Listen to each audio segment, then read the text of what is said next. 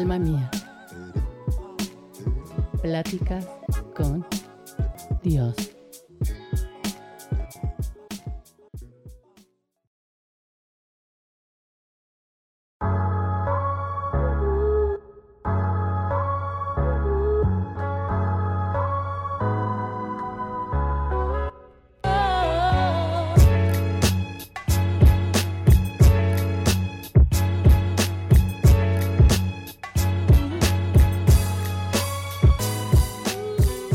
Comenta una página de internet que la política es el proceso de toma de decisiones que se aplican a todos los miembros de una comunidad humana. Eh, la política nos mantiene todos los días hablando en los noticieros. Eh, estamos muy, muy, muy activos siempre en las redes sociales, viendo qué sucede, qué hacen los políticos, qué nuevas leyes vamos a tener, qué nuevas eh, políticas monetarias o de importación, exportación pudiéramos llegar a, abarcar. La política sin duda es algo que rige nuestras vidas eh, en nuestro país y en todos los países.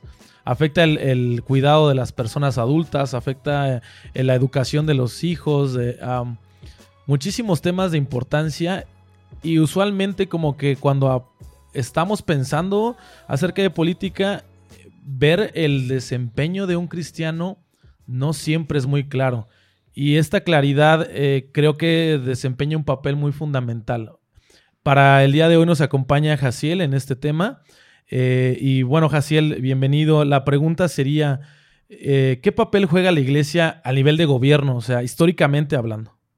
Gracias, gracias Rodrigo, una vez más por el espacio. Este, híjole, pues está bien complicado el tema de hoy, pero este, profundo está bastante bueno. La verdad es que eh, me gustaría eh, contestar qué papel juega el, cristiano en, los asuntos políticos o públicos, pero primero dando una, pequeña respuesta a qué política lo acabas de decir, son las, decisiones que, que un gobierno toma a favor de un pueblo.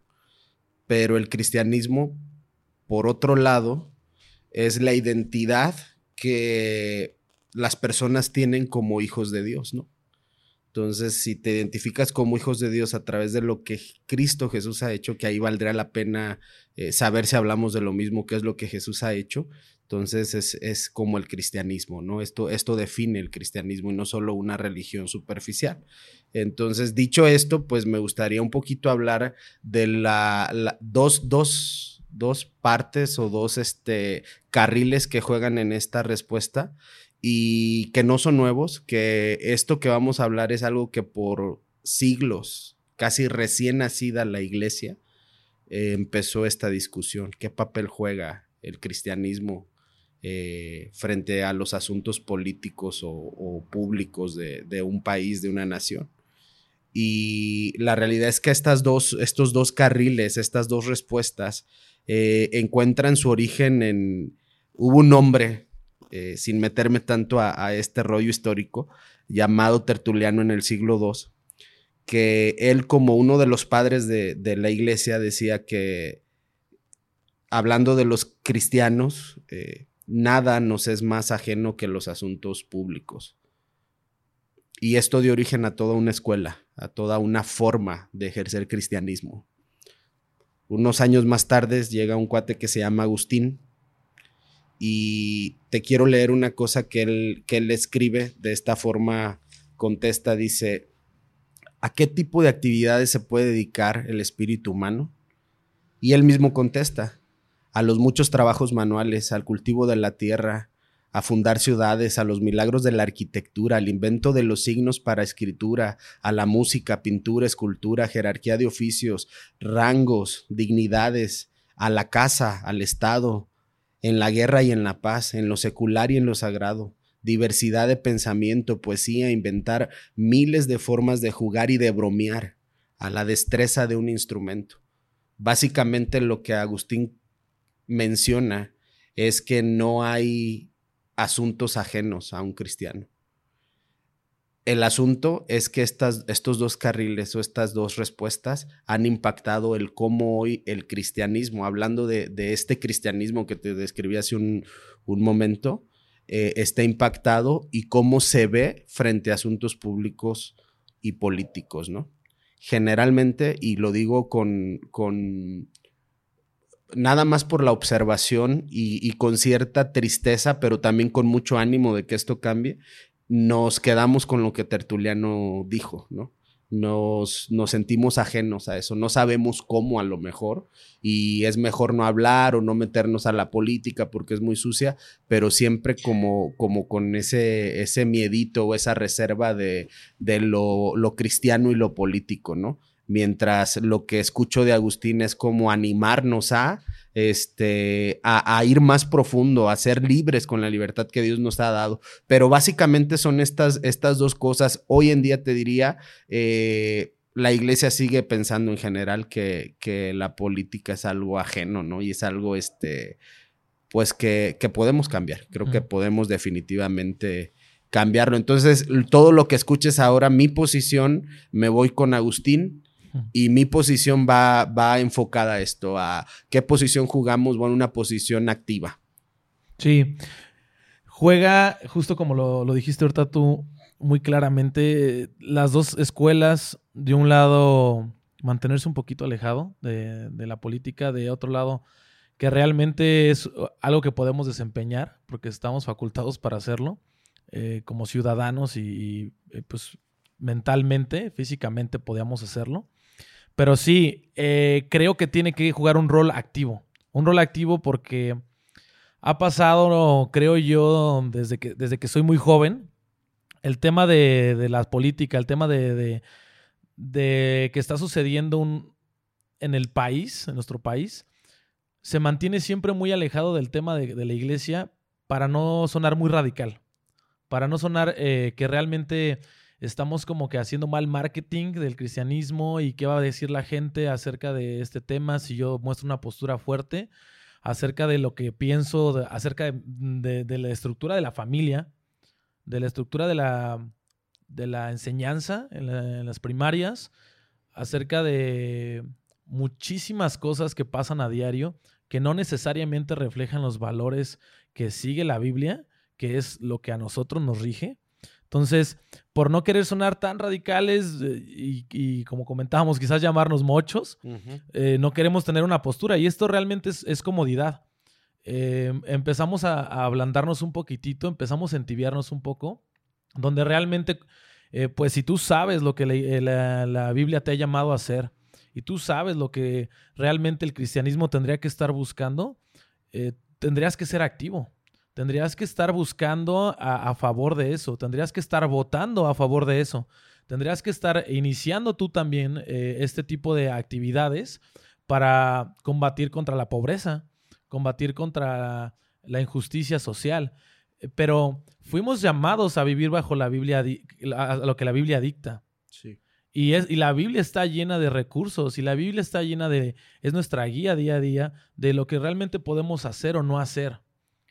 Eh, es muy marcada la línea donde realmente hay que obedecer eh, el gobierno, hay que acatarnos a las leyes de nuestro país, hay que tener algo de ética, hay que tener algo de cívica. Totalmente, e, e, eso está en la Biblia también. Pero también hay, hay, cosas en las cuales tenemos que tener un rol fuerte eh, y dejar un poquito de lado esa parte de ser políticamente buenos para estar a ser políticamente cristianos. O sea, realmente tenemos que jugar esta, esta parte porque si no empezamos a jugarla nosotros como cristianos, alguien más la va a jugar.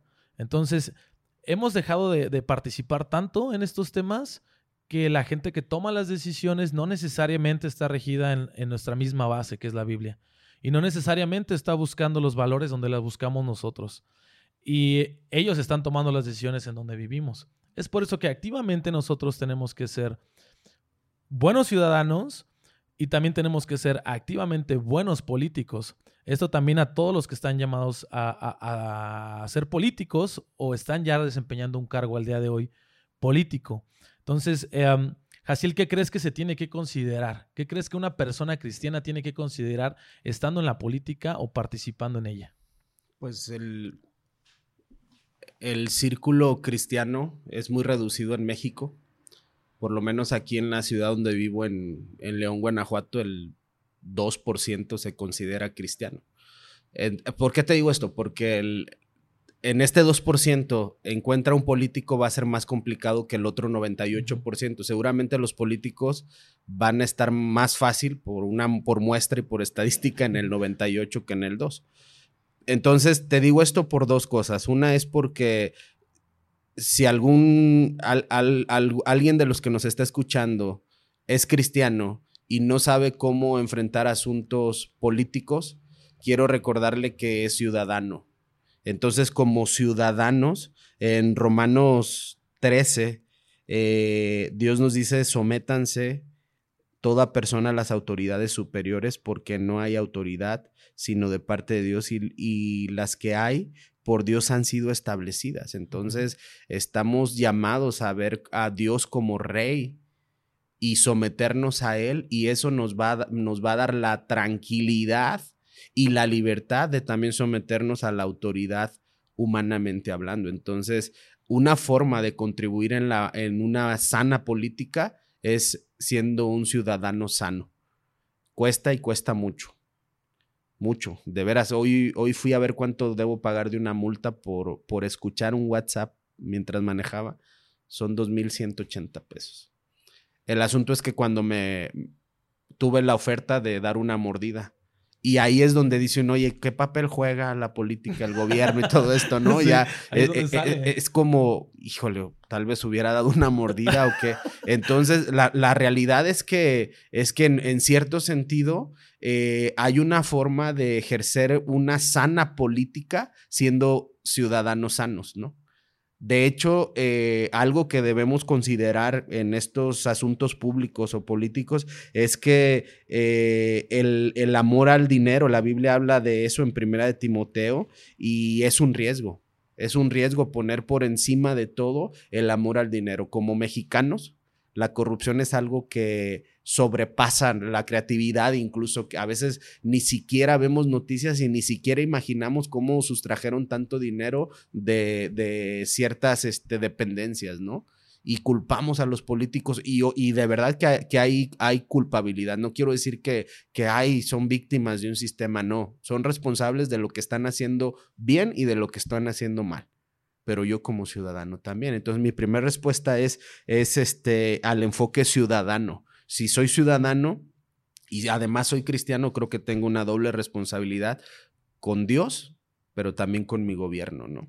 Entonces, este, algo que considerar, pues los riesgos que hay. O sea, si alguien eh, cristiano o no cristiano incluso está escuchando esto y está también en la vida pública de un país ejerciendo gobierno, pues yo le diría ten cuidado de los riesgos. Creo que es algo que considerar es, es este, correr lejos del, del, riesgo, ¿no? Spurgeon ponía una, una, un ejemplo de, de, alguien que iba manejando una carroza y lo, lo, más recomendable era mejor tomar otro camino que ir por el despeñadero, ¿no? Algo así era, era como la analogía que él hacía. Entonces creo que en la política es mejor vete por el camino largo, vete por el camino pesado, vete por el camino donde te van a criticar, pero haz las cosas por la derecha y bien. Al final, yo, yo defino el bien y la derecha eh, sometido a, la, a, lo que Dios es y lo que Dios ha hecho por nosotros. Una cosa que veo en Jesús, eh, eh, y parafraseando un poco lo que él dijo en Mateo 20, dice, el que quiera ser el primero, que sirva a los demás, ¿no? ¿Cómo se ve eso en la política, no? Generalmente hay, hay, cierta fama también en la política. Entonces, ¿cómo se ve eso? Eh, cuando quiero, quiero ser el primero, quiero gobernar, quiero llegar a ser el, regidor, luego el presidente municipal, gobernador, y ya sabes esa escala y con todos esos, e, e, ese pleito que también genera el luchar por una posición en la política. ¿Cómo se ve si lo dejas de ver que como, como una fuente para enriquecerte y lo ves más como una fuente o un espacio para servir a los demás, para servir a tu ciudad, para servir a todo un pueblo. Creo que eso cambia la forma de se hace en un principio, eh, la forma en que, en que puedes tomar decisiones. Sí, mm, hay que ser buenos ciudadanos y nunca hay que olvidar que somos iglesia. eh, el tema de que somos iglesia es que fuimos a, a ser llamados a esposa. O sea, fuimos eh, llamados a, a estar todos en unidad. Entonces creo que también hay que considerar cuando estás en la política, participando eh, activamente con un puesto de gobierno o como ciudadano, no hay que dejar de lado, hay que estar siempre recordándonos que somos una unidad en Cristo. Y como unidad en Cristo tenemos que actuar como tal. Eh, no, la mano no se rige sola y el pie no, no da un paso. Nos regimos como el cuerpo. Tenemos un movimiento y ese movimiento apunta hacia, hacia Cristo. Dice Efesios 4. Por eso yo, que estoy preso por la causa del Señor, les ruego que vivan de una manera digna del llamamiento que han recibido. Siempre humildes y amables, pacientes, tolerantes unos con otros en amor. Esfuércense por mantener la unidad del espíritu mediante el vínculo de la paz. Hay un solo cuerpo y un solo espíritu, así como también fueron llamados a una sola esperanza, un solo Señor, una sola fe, un solo bautismo, un solo Dios y Padre de todos, que está sobre todos y por medio de todos y en todos. Eh, El súper destacable, la primera parte del versículo donde dice que vivan de una manera digna del llamamiento. Ah, hemos sido llamados a vivir de una manera digna a lo que Dios nos pidió. Y ese, ese buscar continuamente estar en contra del gobierno no funciona. No funciona porque hay que buscar la forma que Cristo nos mostró. Y Jesucristo con su propia vida, él, él estuvo en, en una situación muy política también. La gente estaba esperando el- en Israel un libertador político. Y, y Jesucristo vino a, a- a marcar algo más allá. Vino a liberar de, de otra forma al ser humano. A nosotros como personas nos vino a, a restablecer la comunicación con Dios. Y esta comunicación con Dios, ya que está activa, ya que yo soy miembro de una iglesia, al, al- al- al ser parte de, al confesarlo con mi boca, y también de una iglesia local, tengo un solo llamado, junto con todas las demás iglesias. Somos un pueblo, somos, eh, estamos bajo el gobierno de Dios. Y es por eso que activamente tendríamos que estar buscando la mejor forma de impactar. Impactar fuera y dentro del gobierno, es decir, haciendo acciones también por, por- la parte de la iglesia, generando ministerios, generando realmente el cambio de lo que hace falta. Eh, no solamente siendo un rol activo en redes sociales y o no solamente siendo justo lo contrario, nada activo. O criticar al gobierno. Exactamente. Habría que, que- que buscar esa unidad en- como iglesia que nos llama a ser pacientes, a tener este, paz, a, a- a realmente a tener una sola esperanza, que nosotros tenemos una esperanza más allá, ¿no? Hay, hay cosas que deberíamos de aplacar en nuestras vidas para poder desempeñarnos como buenos ciudadanos. Y todo eso está en la Biblia. Y creo que eh, no sé, desde que estoy en la universidad, o sea, bueno, cuando salí de la universidad, me di cuenta que mucha gente en la política le daba fuchi, ¿no? Y, era más por carrera que si tú decías, quiero ser parte de esto, o ya andabas metiéndote con algún partido político, pero era más como los de derecho, o quizás una, una carrera un poquito más social. Pero por lo otro había mucha gente que en general no le importaba, ¿no? Eh, eh, creo que a nosotros nos tiene que importar Sí. como cristianos, independientemente de nuestro llamado y nuestro trabajo día a día, independientemente que te dediques a, a ser jardinero o que te dediques a ser pastor, eh, así de, de- de- de extremo de uno a otro, creo que debemos de, ser llamados a buscar a Dios en eso. Esta semana eh, estaba escuchando una predicación y justo decía el predicador, es, eh, a la iglesia estaban como, como prontos a tener votaciones y comentaba el predicador, eh, recuerden que en esta iglesia no votamos por colores, sino por valores. Y, y es, es raro porque en el tiempo que yo he estado haciendo iglesias, usualmente este tipo de detalles eh, como que los, no- los obviamos, ¿no? Eh, y no queremos como que tocarlos, o sea, porque es un tema de, de choque. Pero debería ser un tema más bien que nos une, que nos une acerca de, de- de- de buscar los temas que van a atacar a nuestra familia, que van a atacar a, a- a- a las personas que amamos, que, que van a atacar a nuestro bienestar, etc. etc. Y realmente, ba- bajo lo que el gobierno dicta, este, como ciudadanos que somos, pues buscar la forma y la manera de, de- de- de desempeñar nuestro papel. Sí. Entonces, ¿tú qué crees, eh, Has, que me llama Dios si ya me encuentro en la política? Bueno, decías, eh, hace un momento mencionaste un poco acerca de, del, cuando Jesús vino, políticamente había un caos, ¿no? Y la gente esperaba un libertador político. Este, ¿a qué me llama Dios si ya me encuentro en la política? Algo que Jesús hizo uh, cuando estuvo entre nosotros fue, mostró un carácter, mostró carácter y lo voy a decir así, fue revolucionario. Entonces, e, eso es algo que a mí me gusta mucho, un Jesús un Jesús con carácter que enfrentó las realidades que él veía.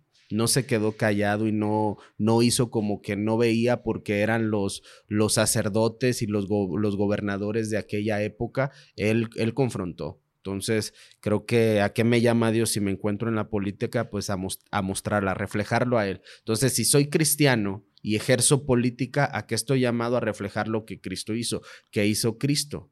Humanamente hablando, cuando estuvo aquí entre los hombres, bueno, mostró carácter y confrontó la verdad y la mentira, eh, y corrigió lo que, lo que estaba deficiente.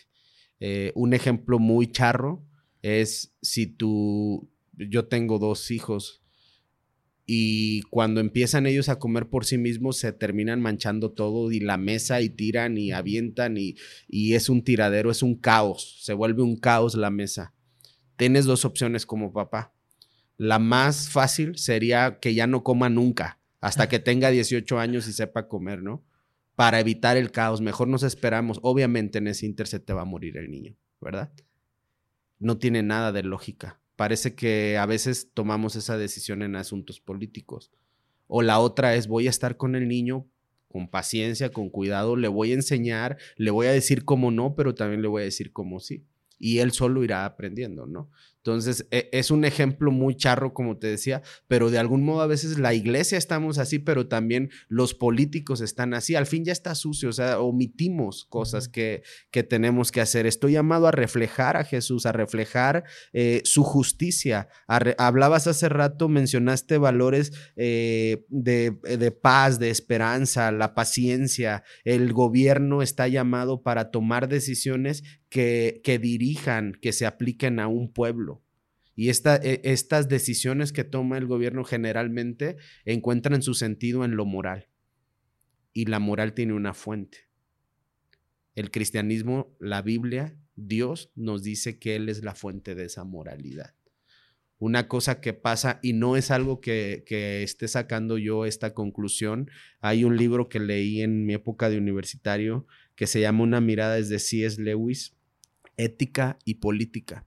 Y en uno de los capítulos el autor menciona que cuando la iglesia se ha hecho a un lado de los asuntos políticos y públicos, cuando se trata de, este, legislar para, para, temas de éticos, vamos a decir como lo que mencionas ahora acerca de la paz, de la esperanza que un pueblo necesita, acerca eh, quizá de la justicia para los pobres, de los niños, de las, las mujeres y demás, empieza a, suceder un caos. No estoy diciendo que, que tenga que unirse iglesia y Estado o que la iglesia tenga que gobernar, ese no es el mensaje.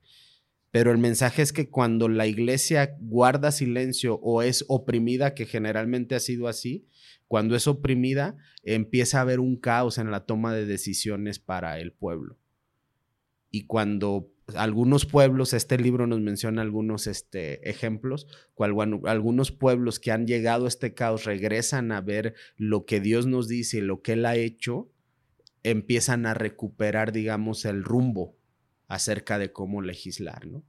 Y hay, hay ejemplos muy poderosos que nos ejemplifican muy bien a qué estamos llamados a reflejar a Dios, a, a estar activos como iglesia, pero también como ciudadano cristiano. Imagínate cómo, cómo sería un pueblo gobernado en integridad, gobernado en justicia social, un gobierno que tome en cuenta y para bien a sus niños, un gobierno que tome en cuenta y para bien a los que están enfermos, a los que por alguna razón no, no pudieron tener un buen ingreso y ahora en su vejez están este, pasándola mal. un gobierno que quizá esté legislando a favor de la vida, un gobierno que a lo mejor esté legislando en justicia, un gobierno que no te ponga trabas, un gobierno que, que donde no haya burocracia. ¿Cómo se vería un ciudadano interactuando con este gobierno? Con este gobierno que busca tu bienestar, con este tipo de gobierno que, como te decía hace unos momentos, que busca no solo ser el primero, sino, sino servir. Creo que este gobierno existe y es algo que el cristianismo nos dice. Dios lo define como su reino y, estamos invitados también a conocer de este. Ahora que este comentas el tema del reino, eh, creo que viene eh, como anillo al dedo a, justo la respuesta eh, que encontré acerca de cómo si me encuentro en la política, a qué me, tengo que, que, apegar, cómo me tengo que desempeñar. Y creo que buscando en la Biblia, el ejemplo de Daniel es muy poderoso. Eh, considerando que, Daniel es un libro de la Biblia, del Antiguo Testamento, y habla todo el libro de, desde que Daniel es llevado cautivo a Babilonia y el rey eh, de Babilonia es Nabucodonosor. Eh, obviamente, es, políticamente hablando, es algo muy ajeno a nosotros, pero a grandes rasgos, Daniel se encuentra, pues, bajo un gobierno completamente distinto a que él conoce, ah, ante un nuevo rey que tiene distintos dioses ah, a los que son el dios que él conoce. pero aún así, a muy temprana edad, se comenta que tenía como 18 años cuando fue llamado eh, él, ya tiene muy, muy llenas sus bases de buscar a Dios y de buscar a Dios en, sus continuo, en su continuo llamamiento.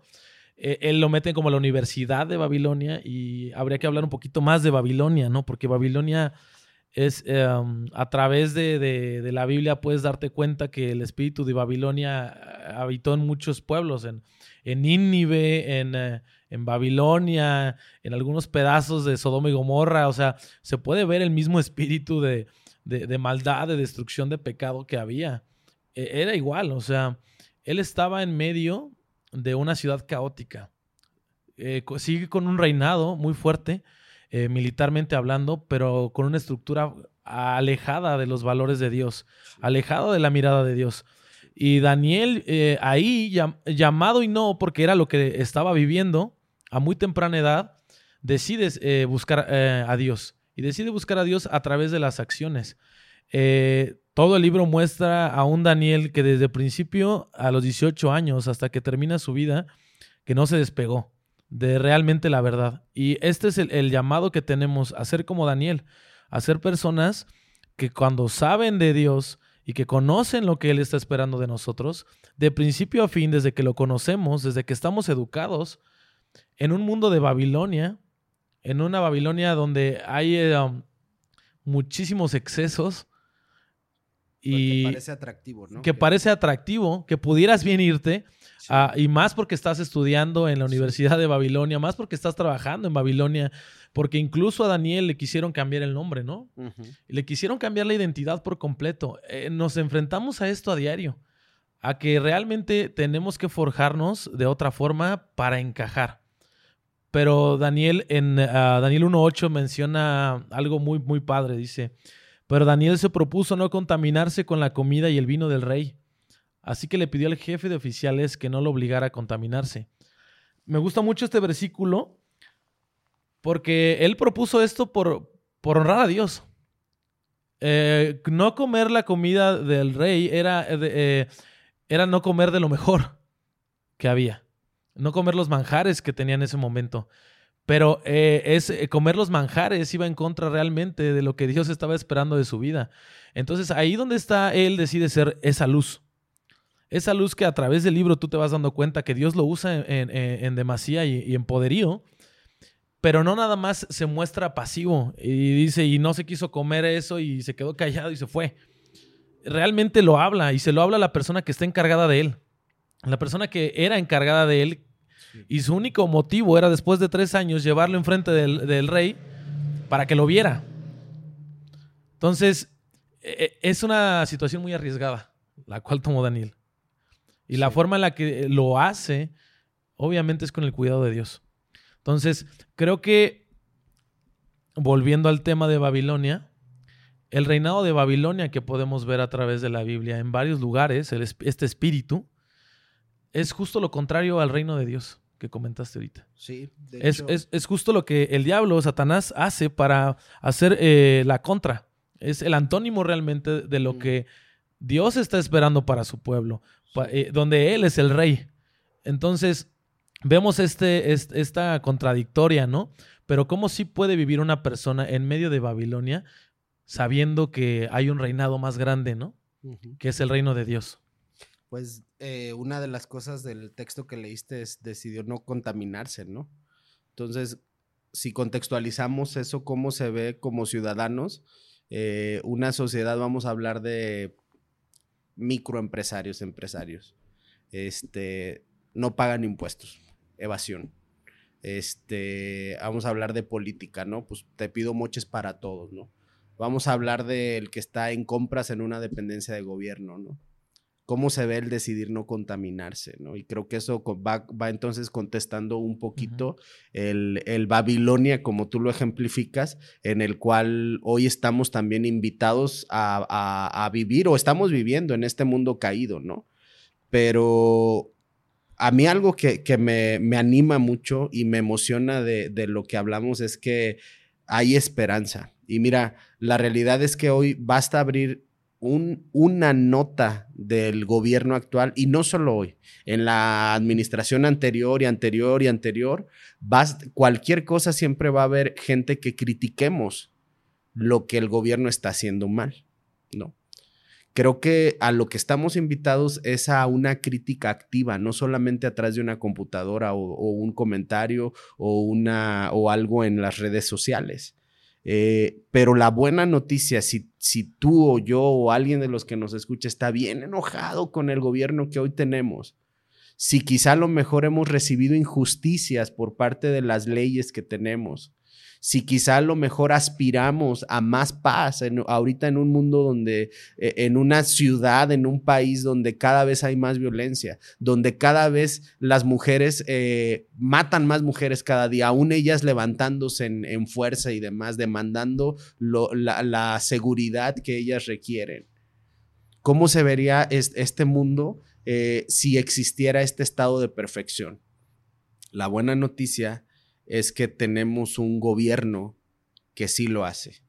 Y es algo que me gustaría decir a- mientras voy cerrando un poco mi, mi comentario, es que el, el- lo que Jesús ha hecho por nosotros, si lo ves a Él como, como Dios y como Rey, Él ha venido a salvar a su pueblo. Él ha venido a donde está su pueblo y ha venido por Él para traerlo a su reino, aquel reino que es de paz, aquel reino donde hay, hay amor inmenso y amor profundo de parte del Dios del cielo, del Dios del universo.